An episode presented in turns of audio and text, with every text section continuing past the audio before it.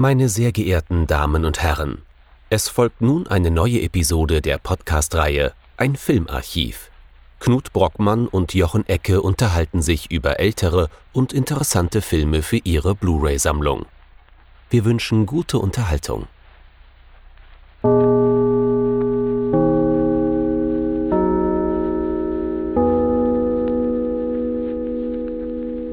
Hallo Knut. Hallo Jochen und hallo liebe Zuhörerinnen und Zuhörer zu einer neuen Folge unseres Filmarchivs. Und aus gegebenen Anlass möchte ich vorwegnehmen, They're coming to get you, Barbara. Worüber reden wir heute? Wir reden über Night of the Living Dead von George Romero. Das war wahrscheinlich gar nicht notwendig, dass ich das hinzugefügt habe. Aus dem Jahr 1968. Gedreht aber, glaube ich, schon 66. Ja, weil man musste sich bei dem Film deutlich Zeit lassen, worüber wir auch, glaube ich, noch etwas reden müssen, warum das der Fall war. die Nacht der lebenden Toten quasi, The Night of the Living Dead. Worum geht's denn in diesem Film? Es geht um eine Gruppe Menschen, die sich in einem alten Bauernhaus auf dem Land in Pennsylvania verschanzen vor sehr unangenehmen Nachbarn, könnte man sagen. Aus unerfindlichen Gründen sind nämlich die Toten wiedergekehrt. Im Film werden sie jetzt gar nicht mal Zombies genannt. Das Ghouls findet, Ghouls, das findet im Film gar nicht statt. Ähm, auf jeden Fall sind die wieder da. Sie sind, äh, wie man das eben so kennt aus dem Zombie-Film, der hier neu erfunden wird, der moderne Zombie-Film zumindest. Ähm, sie sind ähm, nicht sonderlich intelligent, sie sind langsam, sie sind halb verwest und sie haben ordentlich Hunger. Dementsprechend wollen sie in dieses alte Bauernhaus rein, wo sich eine disparate Gruppe zusammengefunden hat, bestehend aus äh, dem Afroamerikaner Ben, gespielt von Dwayne Jones, glaube ich, ähm, Barbara, das ist die Figur, der wir gleich zu Beginn begegnen, die ziemlich traumatisiert ist von diesem Angriff und dementsprechend den Film über eigentlich relativ wenig beizutragen hat. Und im Keller eingelagert sozusagen ähm, ist noch eine Familie, Vater, Mutter, Kind. Ich glaube, äh, die Coopers sind das, Harry Cooper und Helen Cooper, soweit ich mich erinnern kann, gespielt von Carl Hardman und Marilyn Eastman.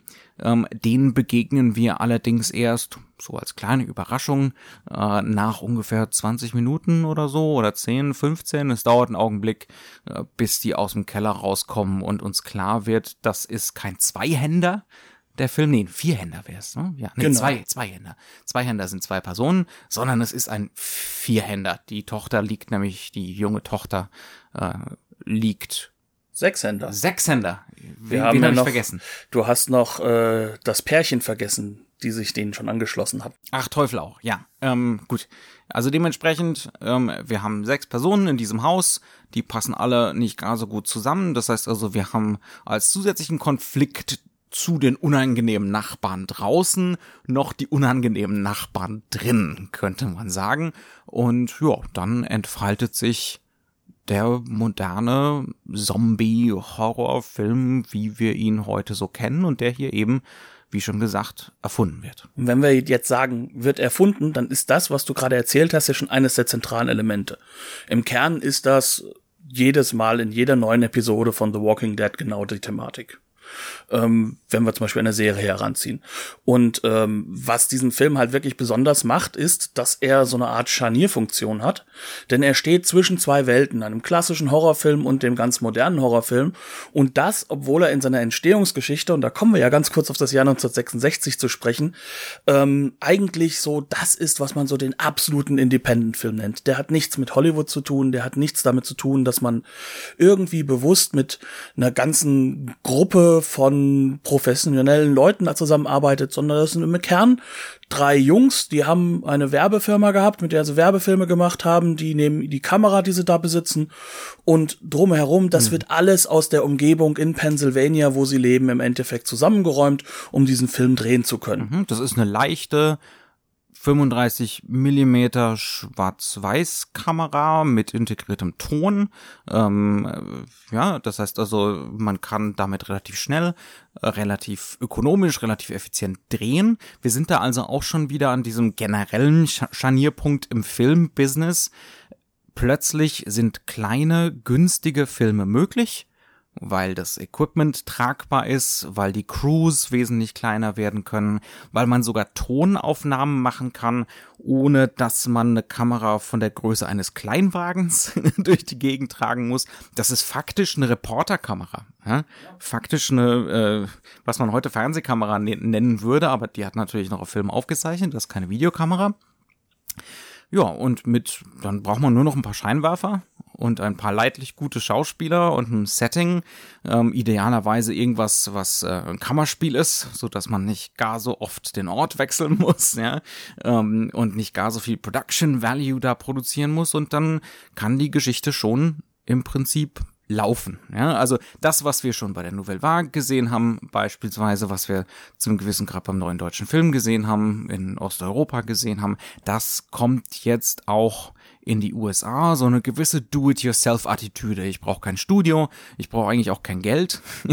ich brauche nur jede Menge Kumpel und eine Kreditkarte, die man ganz gut überziehen kann. Und vor allem die Option, dass man dann halt auch das Auto von der ähm, Oma zum Beispiel oder sonst irgendwie sich äh, nehmen darf, um das für den Film zu benutzen. Mhm. Also dieser Film ist quasi entstanden innerhalb einer komplett eigenen Community mit einem komplett eigenen Setting und auch einer komplett eigenen Idee dahinter. Weit außerhalb von Hollywood und den extrinsischen Normen von Hollywood. Und dementsprechend kann sich dieser Film halt auch so einiges erlauben. Sowohl in der Gewaltdarstellung oder der Andeutung von Gewalt, ich glaube, da kommen wir auch noch ein bisschen später drauf zu sprechen, als auch aber auch äh, in der Art und Weise, wie er den Film benutzt, wie er Schnitt benutzt, wie er Kamera benutzt, was er dreht und vor allem auch, wie er seinen ganzen Film aufbaut.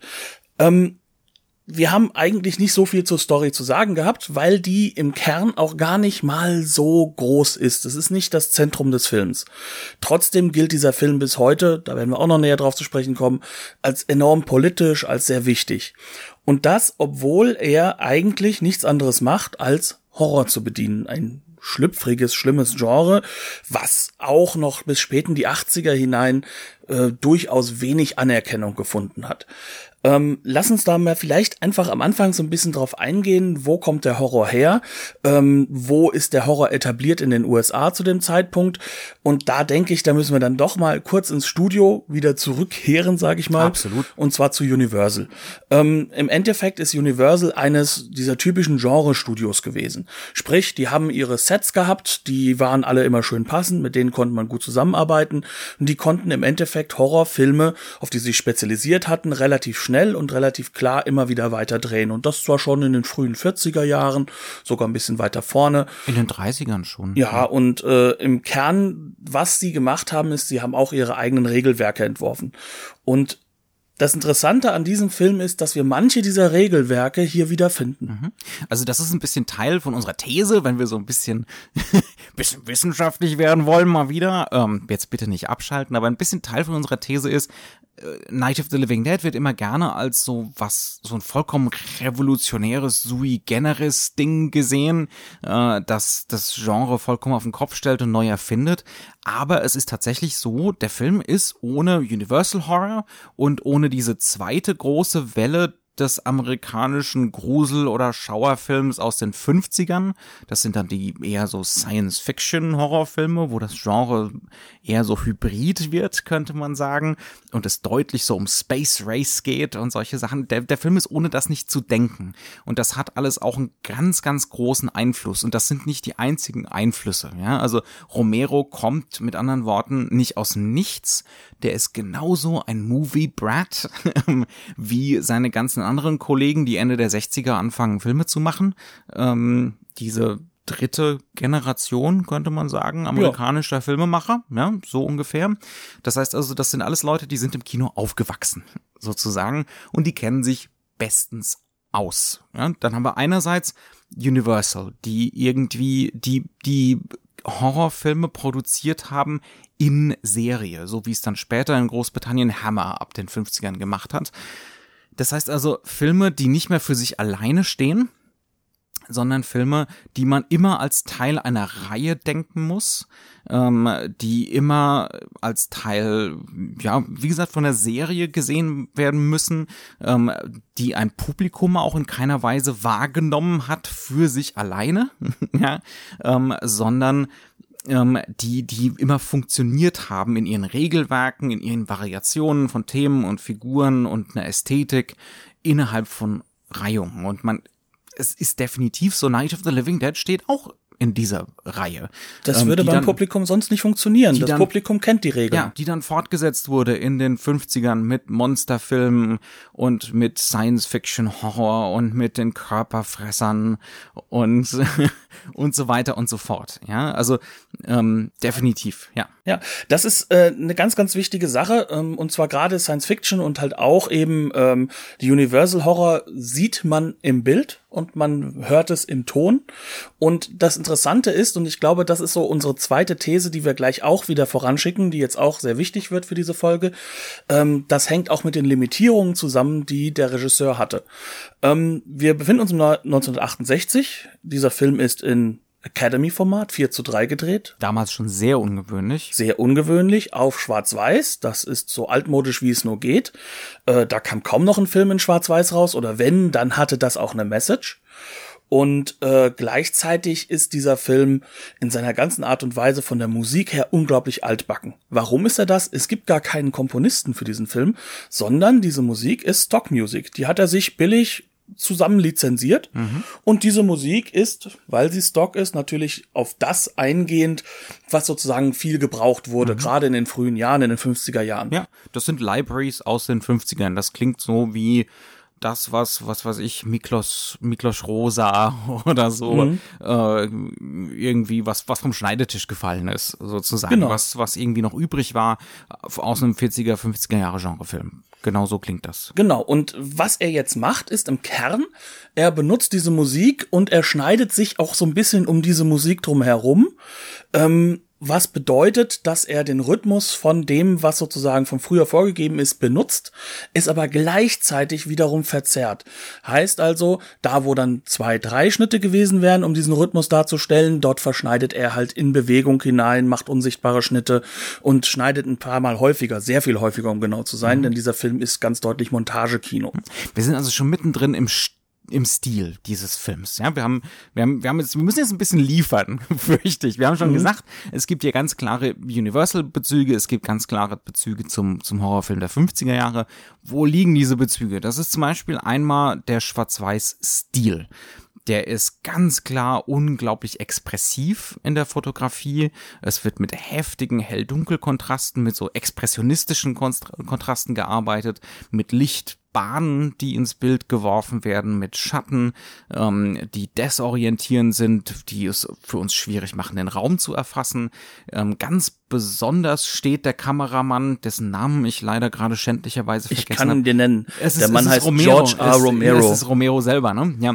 Ähm, da er steht zum Beispiel unglaublich auf was, was man in der Fotografie Kokolores nennt.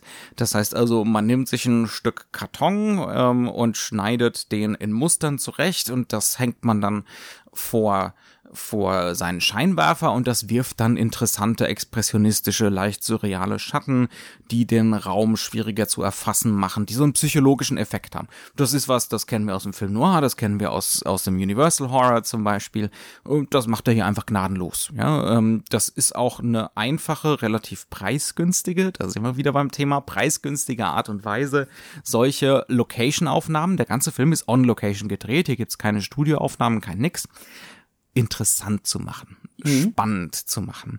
Ähm, das heißt, also, da haben wir den ersten Genrebezug. Was fällt dir denn noch so ein? Ein weiterer Genrebezug, den ich jetzt besonders spannend fand, war, dass er von, wenn wir jetzt mal vom Licht weggehen und von der Kamera, sollen wir dahin gehen, wie der Film, was er für Elemente benutzt, um zu erzählen. Und zwar erzählt er eigentlich alles vom Externen her, sprich, also es ist ähm, alles, was außerhalb dieser Räumlichkeiten ist, was teuer wird und was auch für Universal teuer geworden wäre, das wird uns im Endeffekt durch einen Erzähler, durch einen Messenger vermittelt. Das kann typisch 50er Jahre der Fernseher sein, in dem ein Experte auftaucht, der erklärt, oh, das ist Strahlung aus dem Weltall. Übrigens auch Strahlung aus dem Weltall, das ist 50er Jahre. Und es ist gleichzeitig auch so eine Erzählmethode, dass man sagen kann, dass uns zum Beispiel äh, der Dwayne Jones als Ben eine wie ich finde, fantastische, theaterhafte Erzählung liefert, wie er zu diesem Haus überhaupt gekommen ist, was ihm widerfahren ist. Das wäre eine riesige Kameraarbeit gewesen mit Verfolgung, mit einem Laster, der explodiert. Aber er erzählt uns das Ganze. Stattdessen gibt's Mauerschau, ja. Genau, aber nicht nur das, sondern wir bekommen halt eben sein Gesicht zu sehen und halt auch die Reaction-Shots von anderen Leuten. Sprich, alles, was sozusagen auf der Handlungsebene ist und außerhalb dieses Raums stattfindet, wird uns anders präsentiert und wird uns auch schnell erklärend präsentiert. Und ähm, das macht das Ganze zum einen extrem unwichtig, wir dürfen nicht vergessen, eigentlich geht es uns in diesem Film nicht darum, woher kommen diese komischen Ghule oder Zombies oder wie auch immer man es nennen mag, sondern es geht uns darum, dieses Setting jetzt zu erklären. Wie ist es jetzt? Und da kommt dann dieser Bruch zum Genre auch hin, dass man zum, zum klassischen Film hin, dass man sagen kann, er macht das Ganze noch schneller und er gibt uns nur noch diese Deutungselemente und zeigt uns einfach zack, zack, zack, so ist es und jetzt lass uns mal was Spannendes sehen. Mhm. Ähm, Gleichzeitig würde ich sagen, was auch noch sehr, sehr genreartig ist, ist grundsätzlich, dass wir es hier mit ähm, Elementen zu tun haben, die halt auch aus ganz anderen Ele aus anderen Genres, muss man sagen, entnommen werden. Wir haben hier das berühmt-berüchtigte Alamo-Setting, kann man zum Beispiel mhm. sagen. Sprich, wir haben es hiermit zu tun, dass wir ein Leute, amerikanischer Grundmythos. Ja, ja den müssen ja. wir, glaube ich, auch ein bisschen erklären. Das ist ein Western-Mythos und Alamo war im Endeffekt eine Stadt in. Die Alamo selber ist eine Mission, ein Missions genau. Missionsgebäude in irgendeinem der Suns. Ja, aber es ist auf jeden Fall in, eine, in, in Texas. Genau. Und äh, im Endeffekt ist das ganze Land, was wir heute als äh, New Mexico, Texas und Co. kennen, geklautes Land. Das kann man ja nur sagen, das war mal Mexiko. Sprich, ähm, es gab dort einen Krieg im Endeffekt zwischen Mexiko und den USA, weil die USA sich gesagt haben, ach, wir sind so viel besser, wir sind so viel weiter, wir sind die Manifest großen weißen Destiny, Manifest, Manifest Destiny. Genau, ja. wir sind die großen weißen Menschen. Mhm. Die Mexikaner sind allenfalls so etwas wie Kinder, die wir noch an die Hand nehmen müssen, zum Beispiel. Bei den Philippinen wurde das noch viel rassistischer formuliert. Mhm, the Philippines are ours forever. Ja, genau. Also das sind so, das sind so ganz, ganz berühmte ähm, Erklärungsmuster, die genutzt wurden, um einfach sich Land zu schnappen. Und die Mexikaner haben dann gesagt, nee, so geht das nicht und haben dann halt das, äh, diese, äh, dieses Gebäude angegriffen. Und im Kern ist es so, ähm, dass dieses Gebäude dann so bis lange zum letzten, bis zum letzten Mann verteidigt wurde. Und das ist natürlich ein Aufopferungsmythos purer Art. Und ähm, ja, wurde verfilmt mit John Wayne, sehr, sehr patriotisch, wurde aber auch eben gerade in dieser Zeit benutzt, um zum Beispiel hier ein Setting zu erzeugen, das einen riesen Impact haben wird auf den späteren Horrorfilm und auf den späteren Independent-Film. Also im Western ist das ein Mythos, der, wie du es schon gesagt hast, Nationalgefühl, Patriotismus erzeugt. Wir gegen die. Mhm. Aber das Interessante an Night of the Living Dead ist ja, das sind wir im Haus, aber die da draußen, das sind ja auch wir. Das sind unsere Nachbarn, genau. ja. Er invertiert das Ganze. Mhm. Und äh, im Kern äh, wird das Ganze wieder ein bisschen externalisiert, später durch zum Beispiel Carpenters äh, Regiedebüt äh, Assault on Precinct 13, wo er das ganze Thema dann doch wieder externalisiert mehr. Aber im Kern hier, und da kommen wir auch zum weiteren Thema, dieser Film ist politisch unglaublich aufgeladen in der Interpretation, ähm, wir, wir können gleich vorweg sehen, links aufgeladen in der Interpretation. Ähm, dass hier im Endeffekt uns dieses Wir gegen die genommen wird. Das heißt also, der Patriotismus findet nicht statt. Und wenn ein Wir da wäre, 1968, ist dieses Wir ein schwarzer Mann. Mhm. Ja, das ist auch, das ist auch hochspannend, auf jeden Fall, dass hier als Protagonist äh, ein Afroamerikaner mit einer unglaublichen Selbstverständlichkeit gecastet ist. Ähm, da haben, das, das sagt Romero auch immer wieder in Interviews, im Audiokommentar, den hat er nicht gecastet, äh, weil es ihm zuvorderst um ein politisches Statement ging, sondern äh, man hatte nicht viel Geld, man hatte nicht viel Auswahl an Schauspielern, das war der Beste im Casting. Und der ist richtig gut. Der ist ziemlich gut, auf jeden Fall. Und dementsprechend hat man den genommen. Ähm, also das waren jetzt jede Menge Beispiele, ich bringe vielleicht gleich noch ein paar mehr, wie der Film alte Muster nimmt, recycelt, wiederverwendet, aber destabilisiert und damit ganz viele Deutungsräume öffnet, aber auch ähm, einen enormen Impact hat auf den Zuschauer. Das ist verstörend, ja, so ein äh, so einen amerikanischen Gründungsmythos eigentlich so absurd verdreht vorgesetzt zu bekommen, ja. Ähm, selbst wenn das nur so unterschwellig funktioniert, aber für ein amerikanisches Publikum hat das einen Effekt auf jeden Fall, ja. Ähm, ich glaube auch nicht nur auf ein amerikanisches Publikum, insgesamt auf Leute, die ins Kino gehen. Mhm. Und zwar weltweit, weil ja. der amerikanische Film zu diesem Zeitpunkt definitiv schon einer war, der halt auch wirklich alles mhm. beherrscht hat. Mhm. Ich glaube, das macht auch generell am, am Zombie-Film dieser Prägung, äh, das macht einen großen Teil von dem Thrill und dem Verstörenden dieses Subgenres aus. Das klassische Wir gegen die funktioniert nicht mehr.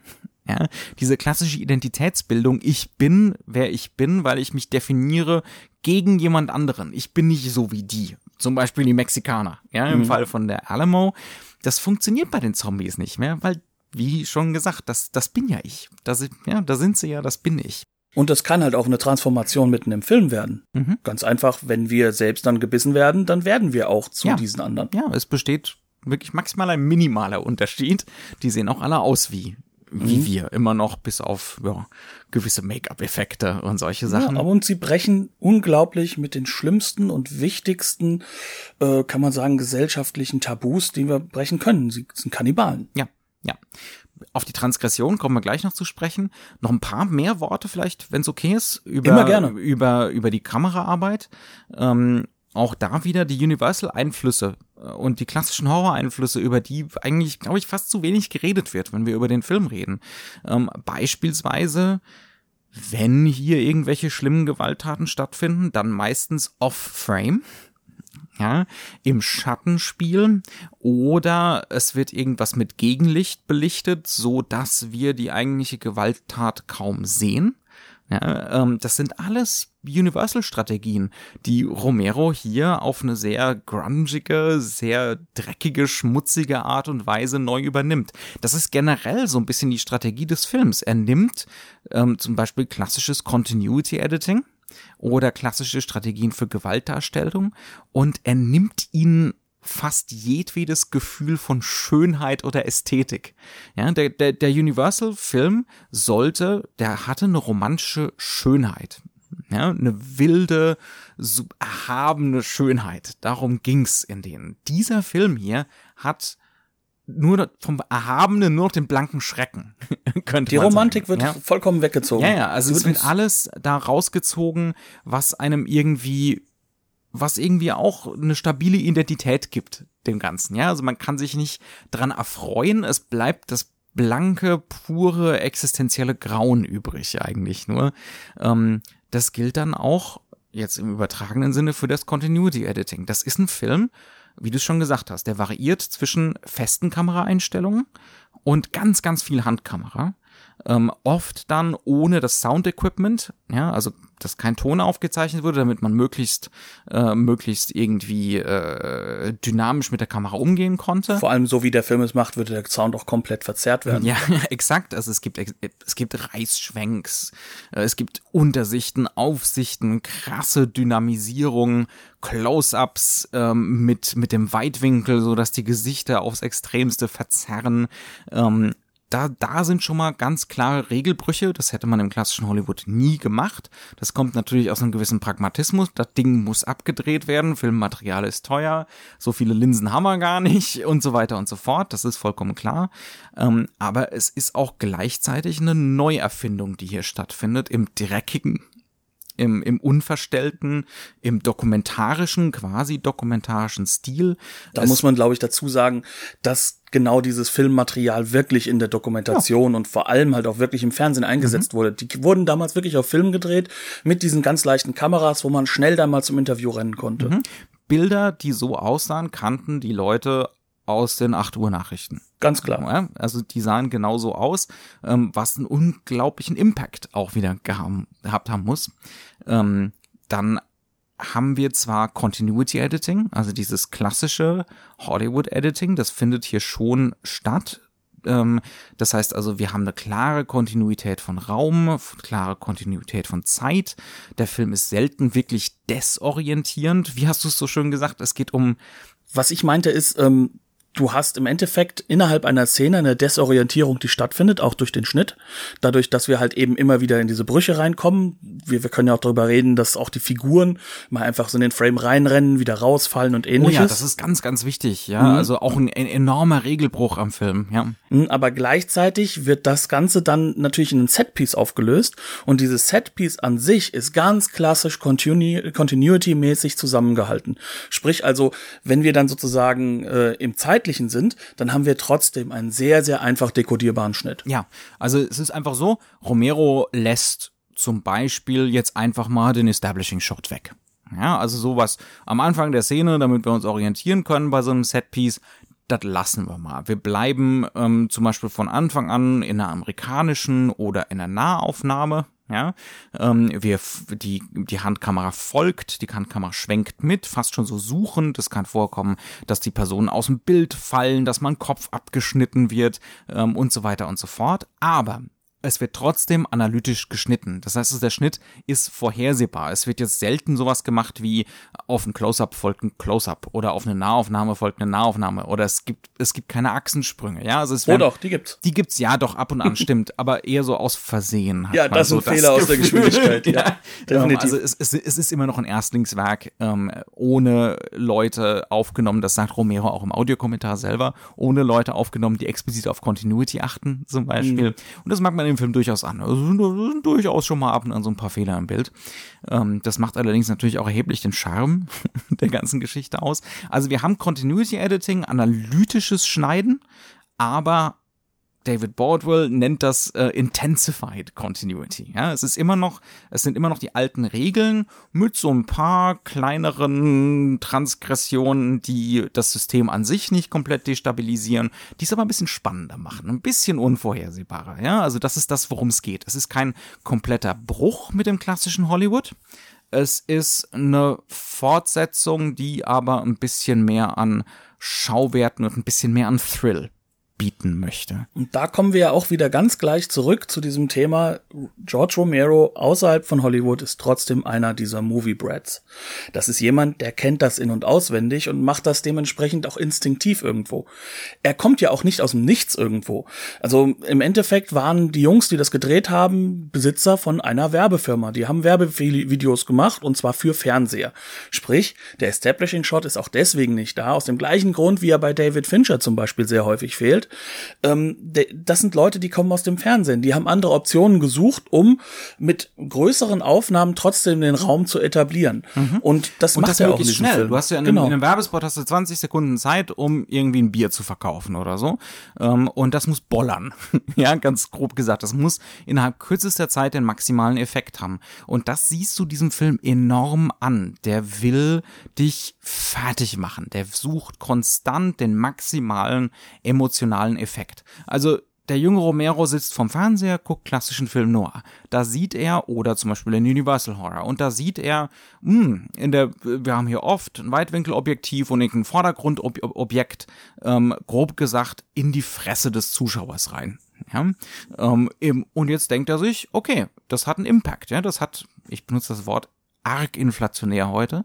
Äh, Weil es halt einfach zentral für das, ja, für das Kino von tut, Romero ist. Tut mir furchtbar leid, aber ähm, er denkt sich jetzt, okay, das hat da im klassischen Film Noir funktioniert. Das mache ich jetzt hier ständig. Wenn beispielsweise Ben am Anfang vom Film alle Fenster vernagelt, damit äh, die Ghouls nicht reinkommen, ähm, dann nimmt er zum Beispiel einen Tisch auseinander und den Tisch den kippt er erstmal um, damit er die Beine wegnehmen kann. Und das knallt halt direkt in die Kameralinse rein. Ja, und das macht Romero wirklich ständig. Jede zweite, dritte Einstellung ist so ein, eine Person, eine Hand, eine Detailaufnahme dem Zuschauer mitten in die Fresse geknallt. Anders kann mhm. man es nicht nennen. Und auch ähm, gerne reinbewegen. Das heißt also, dass es nicht in die Fresse geknallt nur ist und nicht nur im Vordergrund ist, sondern das kommt auch wirklich aus der Seite rein zum Beispiel. Das heißt also, wir haben also das, was, was wir jetzt heute, würde ich behaupten, einen klassischen Hollywood äh, Horrorfilm etabliert haben, was jetzt ganz normales Thema ist, wenn man Horrorfilm dreht, dass sich was von der Seite reindreht, dass wir eine Figur haben, die plötzlich auftaucht, die plötzlich in der Nahaufnahme ist, aus dem Nichts heraus. Solche Dinge hat dieser Film etabliert und zwar massen Mit, massiv. mit, mit diversen anderen Genrefilmen aus der Zeit, aber absolut, ja, ja. Ja, und das ist halt so ein Element, er macht das so radikal, so extrem, dass wir auch gar keine andere Möglichkeit haben, als das auch irgendwo zu bemerken, und zwar auf einer psychologischen Ebene. Das heißt also, der guckt sich genau an, was macht der Film Noir, wo verzerrt der Film Noir, wo macht das auch der Universal Horror, zum Beispiel eben wie die Beleuchtung ist, und dann radikalisiert er das. Und das macht er nicht nur in diesen Genre-Elementen, sondern er guckt sich auch die Meister an. Also, wenn, ich muss ganz ehrlich sagen, dieser Film schreit an drei, vier Stellen Alfred Hitchcock. Da schreit er einfach nur noch Psycho. Das ist wie wenn wir das erste Mal in, die, in diesen Raum reinkommen. Da werden dann, äh, sag ich mal, diese Trophäen von geschossenen Tieren in kurzer Geschwindigkeit hintereinander, die da an der Wand hängen, äh, zusammengeschnitten. Das ist wie die Etablierung vom Motel. Ja, ja. Und ähm, dann jedes Mal, wenn jemand eine Treppe rauf oder runter geht, gibt es beides, dann ist es genau die gleiche Kippung, dann ist es fast die gleiche Beleuchtung. Er benutzt halt auch die Treppen ähm, um dahinter zum Beispiel ganz einfach äh, die Beleuchtung zu setzen, damit das auch Schlaglichter direkt vorne auf die Figuren wirft. Und ähm, dann gibt es noch eine Mordsequenz, äh, die ist nicht mit einem Messer, sondern mit so einer äh, In der Mörtelkelle. mit einer Mörtelkelle.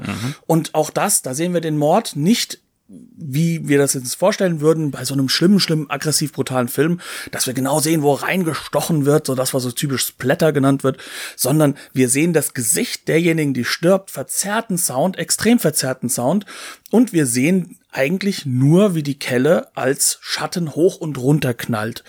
Und ähm, das ist etwas, wo man einfach dann so sieht, da holt er sich die Sachen her. Und Psycho ist ja gar nicht mal so alt zu diesem Zeitpunkt. Das ist ganz frisch. ja. ja, das ist also sieben Jahre her, sozusagen. Genau, und ne? das ist sozusagen der erste Regisseur, der ganz, ganz bewusst die Klaviatur des, der, der Emotionen des Zuschauers gespielt hat, wie er es ja selbst nennt in seinem berühmten Interviewband äh, Mr. Mit- Hitchcock, wie haben Sie das Truffaut, gemacht ja. von Truffaut. Ähm, und das sind so Elemente, da siehst du ganz genau, der Mann weiß genau, was er tut. Er weiß es auch schon seit langem. Das ist alles vorbereitet.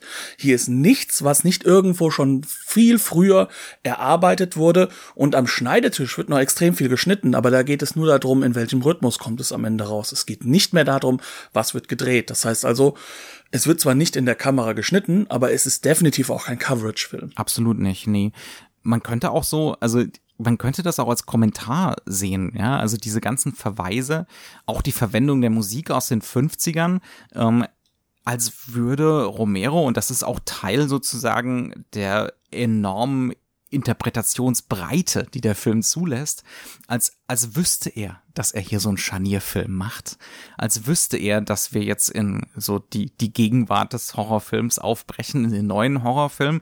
Wir nehmen also, er nimmt zum Beispiel diese, äh, diese Library Music aus den 50ern und verzerrt die. Die wird dann plötzlich digital in der letzten, im letzten Drittel des Films immer wieder schrill in die Hässlichkeit verzerrt, so wie der ganze Film. Das ist eigentlich die Strategie des ganzen Films. Wir nehmen den klassischen Schauerfilm und wir machen ihn hässlich, existenziell, absurd, wirklich fundamental grauenhaft. Ja. Und extrem körperlich. Ja. Extrem körperlich. Mhm. Ja, auch dazu sind natürlich diese Kamerastrategien da und dieses, dieses Intensified Continuity Editing, auf jeden Fall. Ja. Mhm. Lass uns dann noch ein bisschen noch auf so, so ein paar inhaltliche Elemente eingehen, weil wir reden die ganze Zeit da über diese Politik, die da zustande gekommen ist. Ähm, was der Film macht, ist, dass er schon sehr deutlich, kann man sagen, auch politisch Stellung bezieht. Wir dürfen nicht vergessen, wir befinden uns im, 19, im Jahr 1968. Es ist auch nicht nur ein Scharnierfilm, sondern auch für die amerikanische Geschichte definitiv ein Scharnierjahr. Ähm, vor allem Scharnierjahre kann man sagen.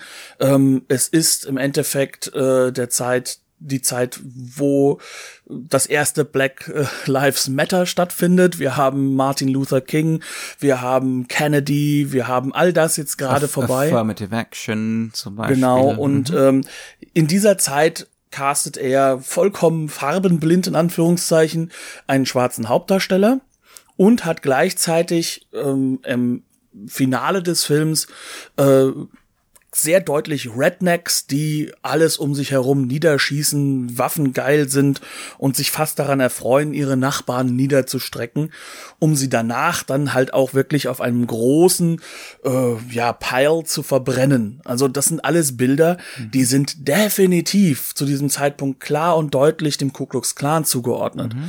Das Aber heißt, sie sind auch gleichzeitig ne, das Second Amendment, die, die wohlgewappnete amerikanische Miliz, genau. die dazu da sein soll, sich gegen e potenzielle Tyrannen zu erheben. Also ihre Nachbarn zu Deutsch. Also auch hier haben wir so ein Verzerrungselement drin, das durchaus politisch gemeint ist. Das Alamo-Element. Dass wir hier ein Alamo haben des Inneren, kann man sagen. Auch das fasst herausragend in diese Zeit. Mhm. Ähm, ist das alles angelegt? Ist das alles von vorhinein geplant? Ich sage nein. Wir wissen ganz genau, dass zum Beispiel Dwayne Jones im Endeffekt gecastet wurde. Da stand das Drehbuch schon. Aber es ist etwas, was dann, ja, ich habe gerne, um, um jetzt mal ein bisschen popkultureller zu werden, Bob Ross zitiert, der gesagt hat, es sind alles happy little accidents und, und solche Elemente kommen hier in diesem Film halt auch zustande. Aber, und das ist das Grundsätzliche, dieser Bruch mit dem, dass wir einen Außen haben, einen extrinsischen Feind in Anführungszeichen, und den internalisieren, das ist ganz, ganz bewusst und das erhebt dieses grundsätzlich sowieso schon subversive Horrorgenre richtig ins Politische mhm. hinein und überlässt uns halt natürlich auch diesen Raum, um Interpretationen zu fahren. Und ähm, wir alle wissen, wir halten uns nicht zurück mit Spoilern. Wir haben hier auch am Ende ganz klar, es gibt einen Überlebenden, das ist der schwarze Mensch, der im Endeffekt die Fähigkeit hat, halt auch zu organisieren, der sich verteidigen kann. Weil er es gewöhnt ist. Weil er es gewöhnt er ist, ist. Er ist sein ganzes Leben lang schon im Belagerungszustand. Das ist eine Interpretation, die ist extrem naheliegend. Und dann guckt er aus dem Fenster, während diese Miliz kommt und was machen sie? Kopfschuss, tot, ist ja auch nur einer von denen. Das ist ein politisches Statement und das kann man diesem Film auch nicht wegnehmen, vor allem wenn wir danach dann Zusammenschnitt von Fotografien, extrem realistischen Fotografien sehen, wie er mit einem Fleischerhaken im Vordergrund, es wird nicht gezeigt, wie der Fleischerhaken benutzt wird, wie Vieh auf diesen äh, Pile, auf, auf diesen großen Haufen geschmissen wird von Menschenleichen, die angebrannt ja, ja. verbrannt werden. Und ähm, das sind politische Elemente, die sind definitiv drin, die sind klar drin. Und das Ganze vermengt sich, wie wir es vorhin schon gesagt hatten, mit diesen klassischen Horrorsubversionen. Sprich, wir haben halt also auch hier Subversionen drin, die uns, wie soll ich es ausdrücken, im Kern nicht anders damit leben lassen, als dass wir, wenn wir Horror bekannt sind und wenn wir uns mit Horror auseinandergesetzt haben, in diesen transgressiven Raum reingucken lassen. Und den hast du ja auch ganz klar irgendwo nicht nur an dem klassischen Kannibalismus-Thema, das da ist. Es sind Menschen, die Menschen auffressen. Und zwar extrem grafisch. Extrem grafisch. Es ist dann zwar immer im Gegenlicht und man kann es nicht so wirklich sehen, aber dann wird auch schon mal äh, an, an Schafsinnereien äh, rumge, rumgenuckelt und solche Geschichten. Also für die Zeit, selbst für heute ist das noch äh, enorm krass, kann man nicht anders sagen. Ja. Und das Ganze wird eingefangen wieder in diesem dokumentarischen Stil, der extrem verzerrt wird gleichzeitig und uns dementsprechend sozusagen auch konfrontiert in einer Form, dass wir ganz und gar nicht uns sicher sein können, sondern wir, wir verlassen hier einen ganz, ganz sicheren Frame der, der uns ja eigentlich im Kino gegeben wird. Und das macht ja nicht nur den Horror aus und den Schocker, sondern das lässt halt auch eben diese Bilder viel näher an uns ran, als sie es eigentlich sein sollten. Und es geht, es geht um so eine fundamentale Verunsicherung. Ja. Weil das ist etwas, womit wir heute in Fiktion auch wieder nur bedingt klarkommen. Ich glaube, da hat sich wenig geändert seit ja. 1968. Diese Idee, dass ein Film so radikal ambivalent ist, uns ganz viele Angebote macht, ihn zu, zu lösen, äh, zu lesen, aber ähm, keinen davon irgendwie wirklich privilegiert. Ja, also ja. es gibt natürlich gewisse dominante Sachen, äh, wie dieses Ende, was du schon gesagt hast, da kann man gar nicht umhin, aber einfach auch solche Dinge wie, wer ist denn hier der Feind? Was ist der eigentliche problematische Konflikt, dass hier beispielsweise in diesem Kammerspiel ein Afroamerikaner ist, der den Ton angibt. Damit äh, hat beispielsweise Harry Cooper seine erheblichen Probleme. Das wird nie ausgesprochen, ja. dass, dass hier tatsächlich die Hautfarbe das Problem ist. Ähm, aber das schwingt konstant mit. Das ist die soziale Energie, die dieser Film, um mal mit Stephen Greenblatt zu sprechen, ja, die dieser Film ganz, ganz klar aufnimmt. Es ist eine Gesellschaftsstruktur, die hier nachgewiesen mhm. wird. Also das heißt, es ist wirklich im Nukleus Gesellschaftskino. Ja, das ist in Amerika im Umbruch. Es gibt keine Feind oder es, wir, wir nähern uns dem Punkt, wo es enorm schwierig wird, diese Feinde von außen zu benennen, die eindeutig böse sind und an denen wir uns abschaffen können und an denen wir uns selber definieren können. Ne? Das mit den Nazis ist schon eine Weile her, Koreakrieg hat schon nicht so toll funktioniert, äh, Vietnam geht demnächst los oder läuft schon, das wird auch grandios schief gehen.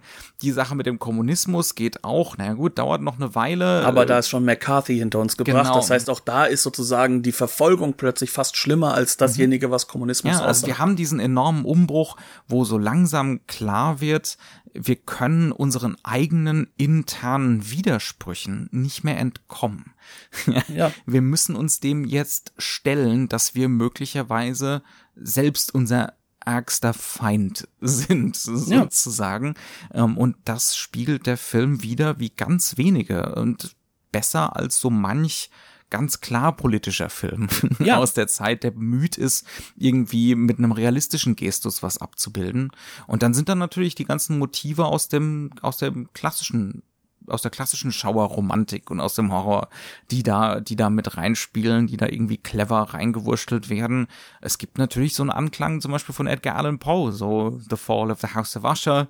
Ähm, es gibt so ein gewisses vages Inzestmotiv. Äh, wir haben am Anfang Barbara ähm, mit ihrem Bruder auf dem Friedhof, dann wird der Bruder von ihr getrennt, sie landet im Haus, der Bruder wird zum Zombie, am Ende kommt der Bruder wieder und was macht er? Schlimme Spoiler jetzt übrigens, er nimmt natürlich Barbara mit. Ja, er ja. holt sie zu den Zombies, in das, sie, in das andere Wir. Er holt sie ab, ganz mhm. genau. Und das ist natürlich so, das ist im Prinzip schon so der Plot von Fall of the House of Usher. so ein bisschen in Miniatur, ja. Nur, dass hier natürlich nicht die Schwester ist, diejenige, die von den Toten zurückkehrt ja, ähm, und das Haus zum Einstürzen bringt, ähm, sondern sondern es ist der Bruder. Es ist so ein kleines Reversal, aber das sind das sind alles so Echos, genauso wie ähm, so dieses dieser Primal, dieser ursprüngliche grundsätzliche Horror äh, des Zombie-Kinds, das die eigene Mutter umbringt und den Vater auffrisst. Wer jetzt hier gerne freudianisch werden möchte. es liegt auf der Hand. Also da kommt man, glaube ich, gar nicht drum herum, weil die Mutter wird ermordet. Mhm. Aber der Vater wird gefressen. Also mhm. das ist definitiv ja. äh, ein sehr, sehr deutliches das, das Motiv. Das patriarchale Gesetz wird aufrechterhalten, internalisiert. Und äh, ja, die weibliche Seite muss sterben, das ist klar. Ja. Also da gibt's jede, da gibt's unglaublich viel Anknüpfungsmomente in diesem Film, die oftmals auch einfach nur ein bisschen skizziert werden. Aber es sind wahnsinnig viele Angebote, die der Film macht, die auch so ein bisschen fragmentartig so nebeneinander stehen. Ja, also genau. die Tatsache, dass er nichts ausbuchstabiert, das ist ja auch so ein selbstreflexives Moment. Ja, dass da so lauter so Skizzen und Fragmente nebeneinander stehen. Ähm, so ein bisschen auf kennste-kennste Basis. Ja. ja ähm, auch das macht ihn natürlich unglaublich modern und macht einen deutlichen Unterschied zu den 40ern und 50ern aus. Ja, wir könnten jetzt behaupten, ja, der Regisseur plus Drehbuchautor, er hat ja zusammen mit John Russo das Drehbuch geschrieben, das war auch so einer seiner Partner in der Firma, äh, in der Werbefirma, ähm, dass das gar nicht ausbuchstabiert werden soll, weil das gar nicht angelegt ist. So ist ja immer so gerne, das heißt, das überinterpretierst du, aber das ist so eine Sache, die hat wahrscheinlich auch jeder zweite Hörer von uns, denke ich mal, auch schon zu hören bekommen. Ähm, aber im I'll Kern, take it, I'll take it. Ja, ähm, aber im Kern ist es so, und da kann man nicht dran drum herum, dass das definitiv bewusst angelegt ist und das können wir sagen, warum? Durch die anderen Filme, die er gedreht hat, durch seinen Vampirfilm, Martin heißt er, glaube ich, durch seinen Dawn of the Dead, der definitiv eine ähm, kein Horrorfilm mehr ist, aber auch eben mit diesem mit diesem Dead-Motiv, also mit diesen Zombies arbeitet, hier aber diese Zombies dazu bringt, dass sie dorthin gehen, wo sie am liebsten waren, wie der Film es selbst dort nennt, nämlich in den Supermarkt, weswegen halt auch das Remake von Dawn of the Dead einfach von Zack Snyder zwar sehr schön aussieht, aber ein katastrophal schlechtes Bild ist, weil er einfach diese politische Ebene vollkommen missachtet, sie vollkommen in den Untergrund schiebt und sich nur noch auf die Effekte konzentriert. Und Romero macht Dafür es umgekehrt. ist er zu sehr Republikaner, glaube ich. Wahrscheinlich, ja. ähm, aber Umgekehrt ist es bei Romero so, das ist ein Regisseur, der, und das haben wir, glaube ich, in diesem Stilteil, den wir heute gemacht haben, ganz gut gesehen, der wirklich durchdekliniert, wie kann er einen möglichst effektiven Film drehen mit den Mitteln, die er hat, der das auch vorplant. Er sagt sich, okay, was habe ich an Locations, was habe ich an Möglichkeiten, der dann auch weiß, dass er was ändern muss. Zum Beispiel die berühmte Geschichte, dass das Auto am Anfang, was dort in diesem Film vorkommt, ähm, von dem äh, Zombie eigentlich nur eingeschlagen werden sollte, eine Scheibe, und dann sollte Barbara wegrennen, kostengünstig, aber kostengünstig, kostengünstig, genau. Aber dann im Film haben wir es dann so, dass sie gegen einen Baum fährt. Warum fährt sie gegen einen Baum? Das Auto kam einen Tag später zurück und die Mutter, der das gehört hat von einem der Leute, hat's in einen Unfall gebracht. Also musste man das nachempfinden. Wir hatten also schon eine schöne, teure Beule im genau. Kotflügel. Genau. Jetzt können wir es nachahmen. Und diese Elemente, also das heißt, dieses komplett auf Effekt und auf äh, Notwendigkeit hingedrehte Grundstrategentum, was er hat, das wird unterfüttert mit diesen Angeboten und zwar sehr, sehr bewusst und sehr klar und auch in dem Bewusstsein, was diese machen. Ähm, in der Hinsicht erinnert er mich zum Beispiel, wenn wir mit modernen Regisseuren kommen, sehr, sehr stark an Guillermo del Toro, der auch viel, viel mehr über seine Monster weiß, als er in den Filmen dann im Endeffekt zeigt, weil er halt einfach die komplette Geschichtlichkeit der Schauerromantik, des Horrors auch verstanden hat. Und Romero macht das auch. Im Endeffekt sind das keine Horrorfilme, die er macht, im Kern. Dieser schon noch am weitesten, sondern das sind Filme über den Effekt des Horrors. Und das gleichzeitig, was dieser Effekt mit uns macht und was das gesellschaftlich bedeutet. In dieser Hinsicht finde ich ihn auch fantastisch. Mhm. Und ich finde besonders spannend. Es ist jetzt nicht unbedingt so mein zentrales Genre, das, was ich so jeden Tag in den Player schmeiße, sozusagen. Ähm, aber was mir nach wie vor da besonders am Herzen liegt, ist diese diese Ambivalenz, dieses, dieses, diese, diese zentrale Unbestimmtheit, ähm, dieses Ertragen können der Ambivalenz, wozu uns der, wozu uns der Film zwingt, das ist Teil seines, seines Grauens, das ist der Horror eigentlich des Films, dass er das alles so runterbricht auf so eine ganz zentrale, extrem unangenehme Ungewissheit, das würde ich wirklich so ein bisschen als Plädoyer vielleicht für heutige Filmrezeption sehen. Ich habe beispielsweise den neuen Alex Garland-Film äh, Annihilation noch nicht gesehen, aber ich sehe immer wieder so diese Kritik. Ähm, es kann ja auch sein, dass der Film Käse ist, aber diese Kritik an der radikalen Ambivalenz offensichtlich dieses Films und ich würde doch dafür plädieren, damit mal wieder klarzukommen. und das nicht als hohl und leer und was Unengagiertes anzusehen, ähm, sondern als einen Wert an sich. Ja, ich kann das nur unterschreiben und ich kann noch vielleicht hinzufügen, was man auch noch hier an diesem Film sehr gut lernen kann, ist, dass dieses Kino, dieses effektive Kino durchaus als Genrefilm existieren kann und auch nur als solcher gelesen werden kann, dass durchaus ein Film ist, du hast das ganz gut auch eigentlich verglichen mit Steven Spielberg, der ja auch ähm, es geschafft hatte, seine Filme immer weiter zu einem äh, Höhepunkt hinaus zu inszenieren. Ja, ja, diese Eskalationslogik. Also ja. auch hier, ne, man, man sagt immer wieder, äh, Steven Spielberg und, und George Lucas haben den haben den modernen Blockbuster erfunden, weil sie das Problem des dritten Akts gelöst haben. Ja, ja. also diese Eskalationslogik, ähm, wie muss das Setpiece am Schluss aussehen, damit wir ein befriedigendes Ende haben. Ja, also es muss möglichst groß sein, es muss eine maximale Steigerung sein. Aber George Romero hat das schon 1968 gelöst. Genau. Im Prinzip, ja. ja. Also, ähm, also das ist hier so einer der Filme, die exakt diese Blockbuster Eskalationslogik mit erfinden, die es vorher nur bedingt gab. Genau. Und sehr, sehr bedingt gab. Das war ja das Problem, weswegen sich ja auch im Endeffekt der Kinofilm nicht mehr so richtig entwickelt hatte. Aber, das müssen wir halt wirklich auch hier in den Vordergrund heben, das ist ein kleiner Independent Horrorfilm, der das macht. Das heißt also genau dieser Film, den man dann als hm, das ist so dreckiger Kram, das Bahnhofskino oder sonst was immer gerne abtut, macht das nicht. Mhm. Einer der logischen Nachfolger von diesem Film ist zum Beispiel Evil Dead. ein Film, der aus heutiger Sicht, also Tanz der Teufel, war lange Zeit verboten in Deutschland, heute auch ab 16 sogar zur Verfügung stehend, äh, uncut. Das ist auch ein Film, der uns unglaublich weitergebracht hat in der Ästhetik, der uns unglaublich viel gebracht hat, auch in der Art und Weise, wie Szenen aufgelöst werden. Sam Raimi ist ein ganz enorm wichtiger Regisseur. Nicht inhaltlich, aber eben in seinen visuellen In Optionen, Ästhetik. in der Ja, Ästhetik. ja. Die Und- Erneuerung kommt von den Schmuddelkindern. Genau. Und deswegen ist auch das so eine Sache, die ich immer gerne dann hier dazu sagen möchte. Guckt euch auch gerne mal die schmuddeligen kleinen Sachen an. Ähm, auch wenn sie jetzt in der jetzigen Zeit nicht Anerkennung finden, dieser Film hat sie gefunden. Und da ja, können wir auf jeden Fall. Ja. da können wir dann halt auch im Endeffekt ganz leicht übergehen zu unserem Fazit und vor allem, das haben wir jetzt schon gegeben, zu der Blu-ray. Wie kann man denn besser Anerkennung finden, als wenn man in der Criterion Collection erschienen ist? Und dann noch am Anfang die Einblendung, die Restaurierung wurde bezahlt vom Museum of Modern Art New York. Also dann aus da- dem George Lucas Fund. brauchen wir gar nicht drüber reden. Ja. Ähm, ja, also wir haben die neue Criterion Collection Version des Films gesehen. Das ist eine unfassbar gute Restaurierung des MoMA. Ähm, da ist, glaube ich, einiges an Kohle reingeflossen.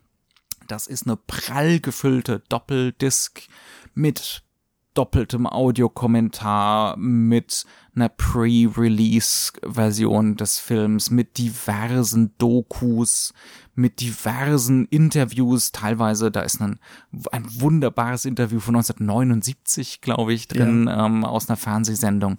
Ähm, also Criterion ähm, hat hier wirklich ausgegraben, glaube ich, was es auszugraben gab zum Thema. Ist in UK erhältlich. Es gibt also keinerlei keinerlei Entschuldigung sozusagen, weswegen man sich das nicht besorgen sollte. Äh, ja, es gibt keine Alternative. Genau. Und äh, im Kern wisst ihr jetzt auch, warum wir uns den Film herausgepickt haben. Wir sind schon, also zumindest ich, sehr lange großer Fan und hatten die Entschuldigung, dadurch die Criterion Collection so zu mittel, bezahlen. aber ich mache das gerne mit. Aber das hat dann auch dafür entschuldigt, ich musste den für den Podcast kaufen. Also es ist gut angelegtes Geld gewesen für mich.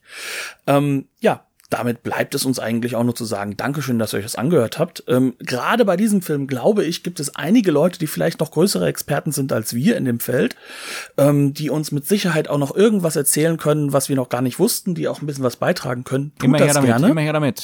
Wir sind auf Twitter, wir sind auf Facebook, wir haben sogar eine eigene Homepage, auf denen man unseren Podcast sogar sich anhören kann. Abstrus, ich weiß, aber so ist es. Und wenn ihr die Möglichkeit habt, uns auch eine kleine Bewertung zu hinterlassen auf iTunes und Co., das hilft uns auch immer wieder sehr. Dementsprechend sage ich Dankeschön, ähm, bleibt uns gewogen, wir hören uns hoffentlich nächsten Sonntag und bis dahin, tschüss und eine schöne Woche. Bis zum nächsten Mal. Tschüss. Tschüss.